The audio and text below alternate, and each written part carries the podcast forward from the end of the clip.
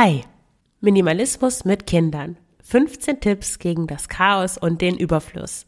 Teil 2.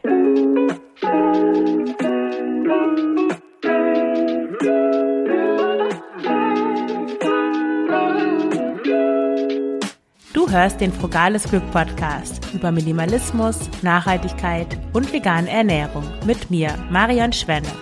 Hier erfährst du, wie du mit weniger besser leben kannst. Viel Spaß dabei! Hallo und herzlich willkommen zu dieser neuen Folge des Frugales Glück Podcasts.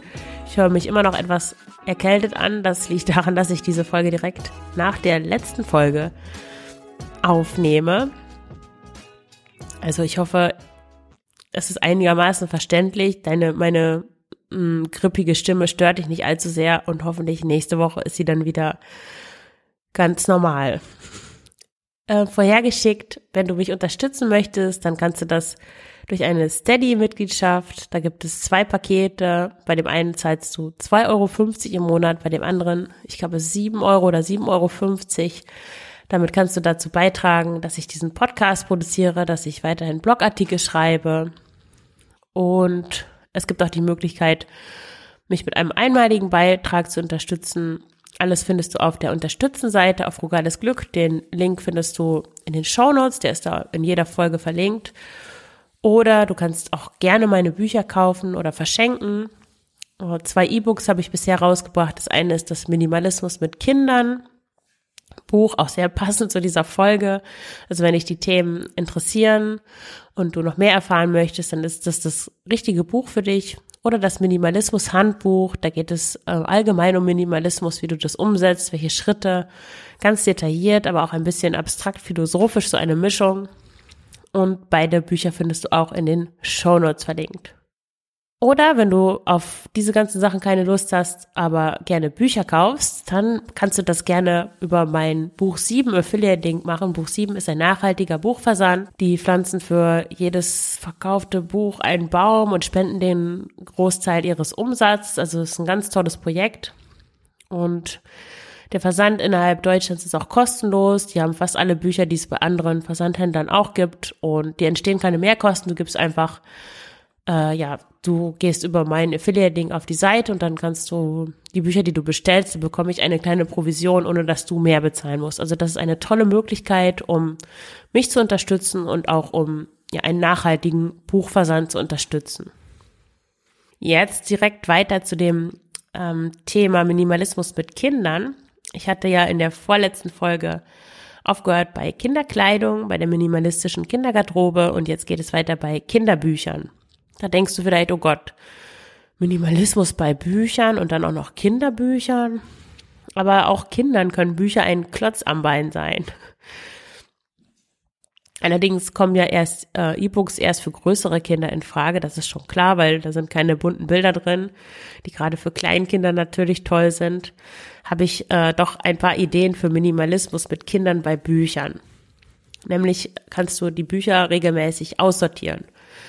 Alles, was nicht altersgerecht ist, würde ich zur Seite tun, also die, für die das Kind schon zu groß ist, weiter verschenken oder für Geschwister aufbewahren und wofür das Kind, also die, wofür das Kind noch zu klein ist, die würde ich auch zur Seite legen und erst wirklich auch ins Bücherregal tun, wenn das Kind in dem richtigen Alter ist für das Buch. Bücher, die nicht interessant sind thematisch, die das Kind nicht mag oder die du auch nicht magst, die würde ich auch wegtun. Verschenken, in die Bücherschränke stellen oder was auch immer. Wir hatten auch so ein Buch, wie hieß denn das? Das war so ein Affe. der hatte schlechte Laune. Ich habe jetzt gerade den Titel vergessen. Meine Mutter hat mir das geschenkt, beziehungsweise meiner Tochter geschenkt. Und das Buch ist hübsch gemacht, aber irgendwie fand, fanden wir beide das Buch nicht nett. Wir fanden das beide irgendwie nervig. Der irgendwie, ja, der hatte schlechte Laune und der war frustriert und irgendwie war das, hatte das so negativen, negative Energie und meine Tochter und ich haben dann beschlossen, das Buch zu verkaufen und stattdessen ein anderes Buch zu kaufen oder uns zu wünschen und ja, das kann man auch schön zusammen mit Kindern machen. Dann leihen statt kaufen. Ich würde mit Kindern das so zu einer regelmäßigen Aktivität machen, in die Bücherei zu gehen und Bücher anzuschauen, Bücher auszuleihen.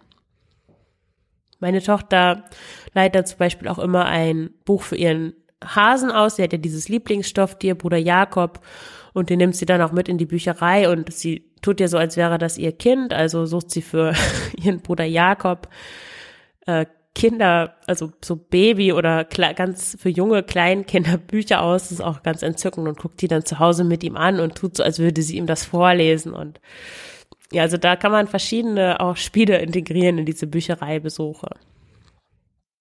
Gerade schon erwähnt, die öffentlichen Bücherschränke.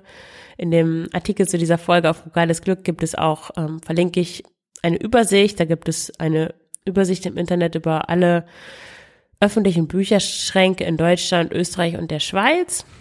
Und da, dadurch wird es natürlich super leicht, Bücher einfach wegzugeben.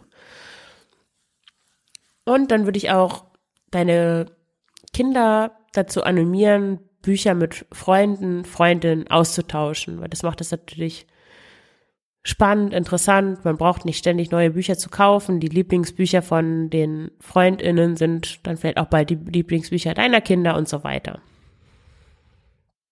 Der nächste Punkt sind minimalistische Freizeitaktivitäten mit Kindern. Musikschule, Malen, Tanzen, Fußball, Schwimmen. Das, dieser Freizeitstress ist ja echt Mist. Generell, aber erst recht bei Kindern. Ich finde, dass Kinder gar nichts müssen sollen, sondern ja, das kommt doch früh genug in unserer Gesellschaft. Und wenn sie schon zur Schule gehen, dann ist es eigentlich schon genug gezieltes Lernen. Weil die Schulzeit, also die, der, die Zeit, die die Kinder in der Schule verbringen, ist ja auch schon viel länger geworden als äh, damals in den 80ern oder 90ern. Ich glaube, ich bin vier Stunden zur Grundschule gegangen, manchmal auch nur drei Stunden und heute ist es ja wahrscheinlich schon Ganztagsschule. Natürlich kannst du deinen Kindern Kurse und Aktivitäten anbieten, wenn sie an diesen Interesse zeigen, aber ich finde das nicht gut, wenn man so auf Teufel komm raus die Kinder so ein festes Lernprogramm neben der Schule folgen lässt, um sie bestmöglich zu fördern. Wenn dich dieses Thema interessiert, dann schau dir mal das Buch Simplicity Parenting von Kim John Payne äh, an. Das ist, fand ich sehr erleuchtend in diesem Zusammenhang. Ausflüge. Neulich war ich mit meiner Tochter im Wald. Es war Herbst und meine Tochter sah das erste Mal Tannennadeln. Sie waren rot und es waren sehr viele. Es war noch schön warm an diesem Tag und ich lag da so auf dem Waldboden. Es war so moosig, während meine Tochter mit diesen Nadeln spielte. Also das waren nicht normale Nadeln, das waren wirklich so von so, ich weiß nicht, wie der Baum heißt, aber die waren wirklich so ganz lang und irgendwie weich und es waren auch ganz viele, das war wirklich sehr schön. Und Kinder begeistern sich wirklich für die einfachsten Dinge. Da braucht man nicht so grandiose Action-Ausflüge in Freizeitparks, die sind eher abstumpfend als inspirierend.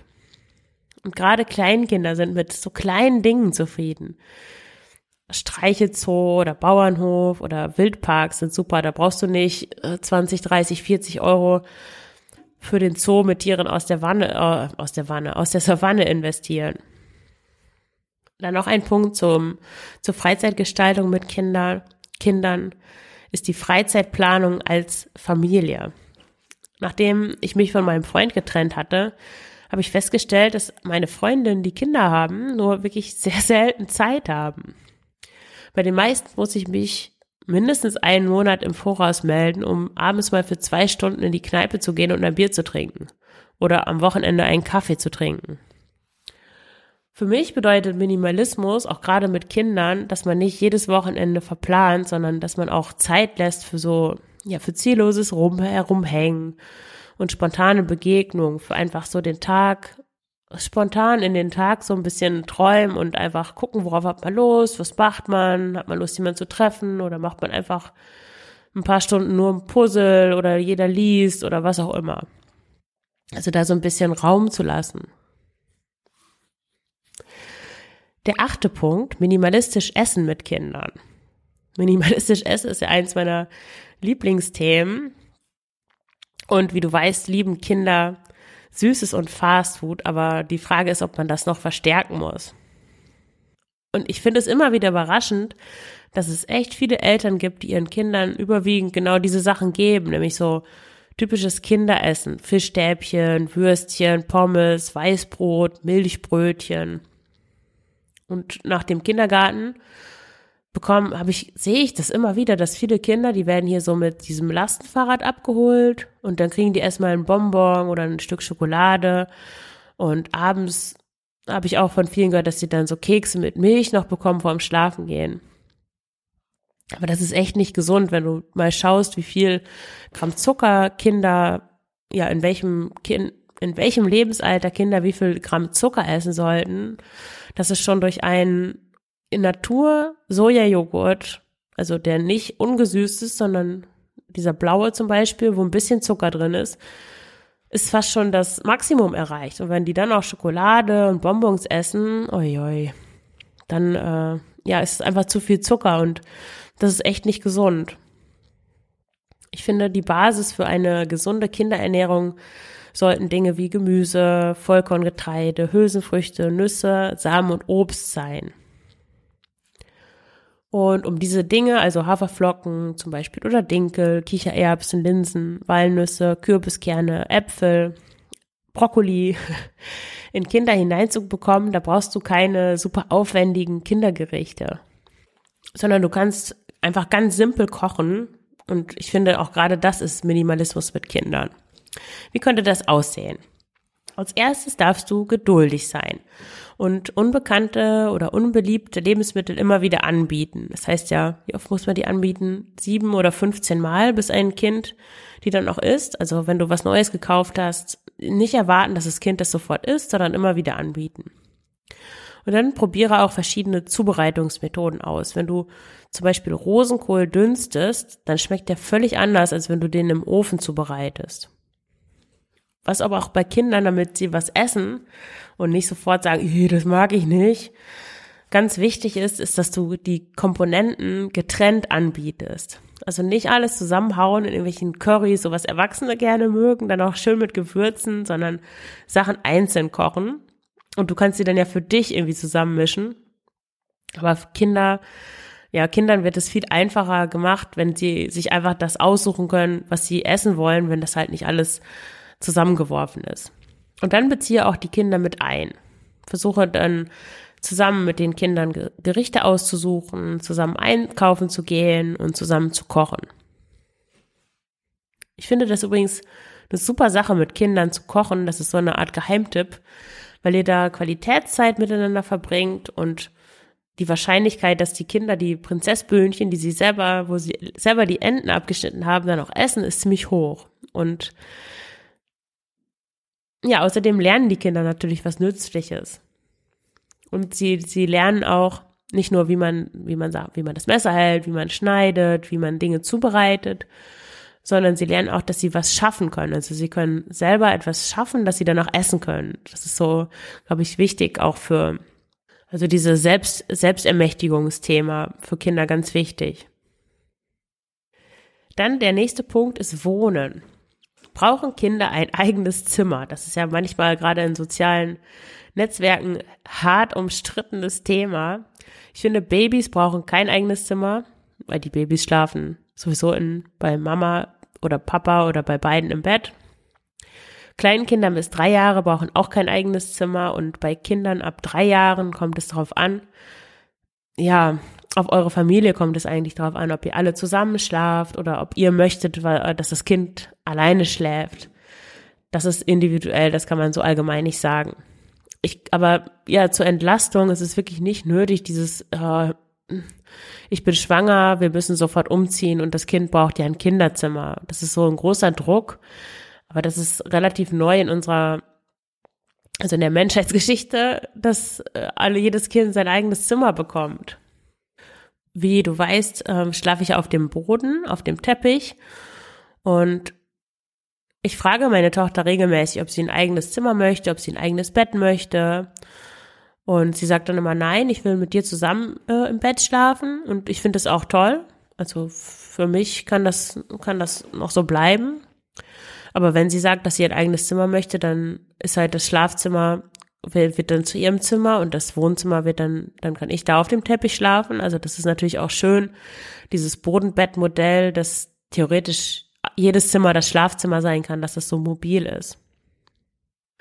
Und ja, da, an dieser, an diesem Thema Bett, eigenes Zimmer für Kinder sieht man, wie Minimalismus wirklich bares Geld spart, weil ich einfach eine kleinere Wohnung mieten kann. Also ich spare mir wirklich die Dreizimmerwohnung. Dann der zehnte Punkt, Nachhaltigkeit. Je weniger Zeug man hat, desto nachhaltiger ist es auch. Naja, je nachdem. Wenn du Minimalismus so verstehst wie ich, dann wirst du wahrscheinlich automatisch nachhaltige oder nachhaltigere Entscheidungen fällen. Zum Beispiel keine Einwegprodukte mehr kaufen.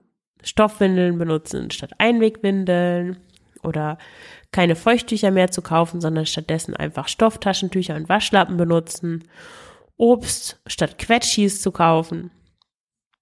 Und was den nachhaltigen Konsum angeht, gebrauchte Dinge kaufen, zum Beispiel die Spielsachen, Schuhe, Kleidung, saisonales und regionales Obst und Gemüse essen oder dich für eine überwiegend pflanzliche Ernährung entscheiden.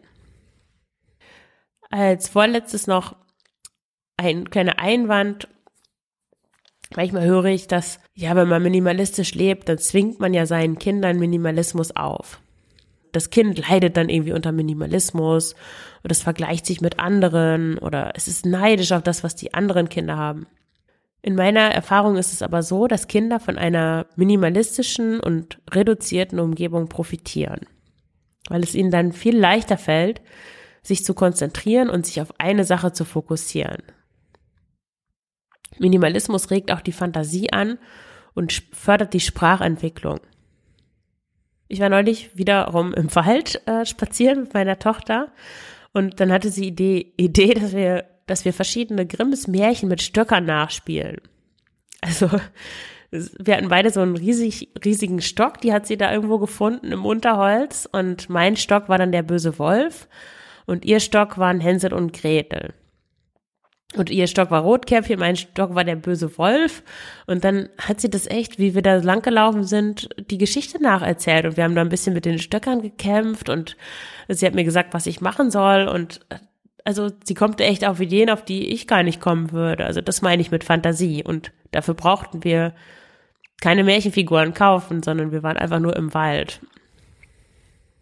Fantasie bedeutet dass ein Ding für etwas anderes stehen kann. Ne? Also da, und das muss den Mitspielenden natürlich erklärt werden und von daher fördert das die Sprachentwicklung. Das ist die Idee.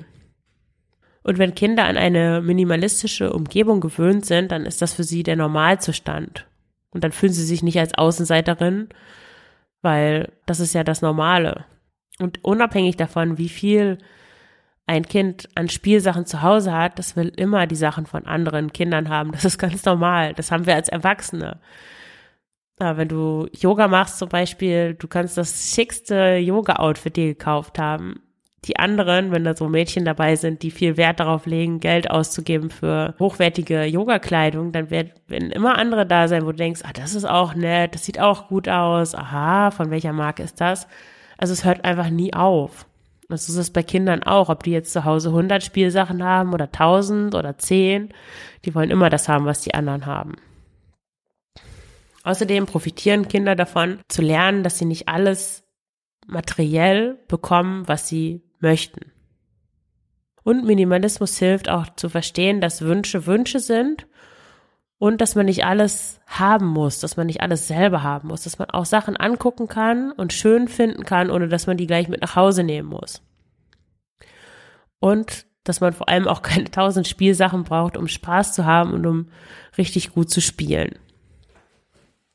Es fördert dann auch so eine Unabhängigkeit, die ich heutzutage ganz wichtig finde, dass man sein Glück nicht an Dinge hängt, also Glück jetzt in dem Sinne schön spielen können und Spaß dabei haben, sondern dass man merkt, ich kann das aus mir, aus mir selbst heraus generieren. Und das macht Kinder ganz, zu ganz starken Persönlichkeiten. Und das finde ich wichtig. Und der letzte Punkt zum Minimalismus mit Kindern ist, dass Minimalismus das Leben mit Kindern leichter macht. Bevor ich Kinder hatte, habe ich so oft gehört, diesen Spruch, dass mit Kindern das Leben total anders wird, dass es kompliziert wird und schwierig. Und ehrlich gesagt warte ich immer noch darauf. Weil ich finde, dass Leben mit Kindern ist so kompliziert oder auch so einfach und simpel, wie du es dir machst. Und Minimalismus hilft dabei, es einfach zu halten. Ich habe irgendwie so den Eindruck, dass mein Leben so ist wie vorher, nur dass ich noch so ein fröhliches, kluges, obertolles kleines Wesen an meiner Seite habe. Ja, mich würde interessieren, was deine größte Herausforderung beim Minimalismus mit Kindern ist. Schreib doch gerne einen Kommentar. Du findest die Möglichkeit in dem Beitrag zu dieser Folge auf Frugales Glück. Wie immer ist der Beitrag zu der Folge in den Show Notes verlinkt. Dann danke ich dir fürs Zuhören. Kauf meine Bücher, kauf Bücher bei Buch 7, unterstütze mich oder buch ein Coaching oder verschenke eine dieser Möglichkeiten. Und hab eine schöne Woche. Bis bald, deine Marion.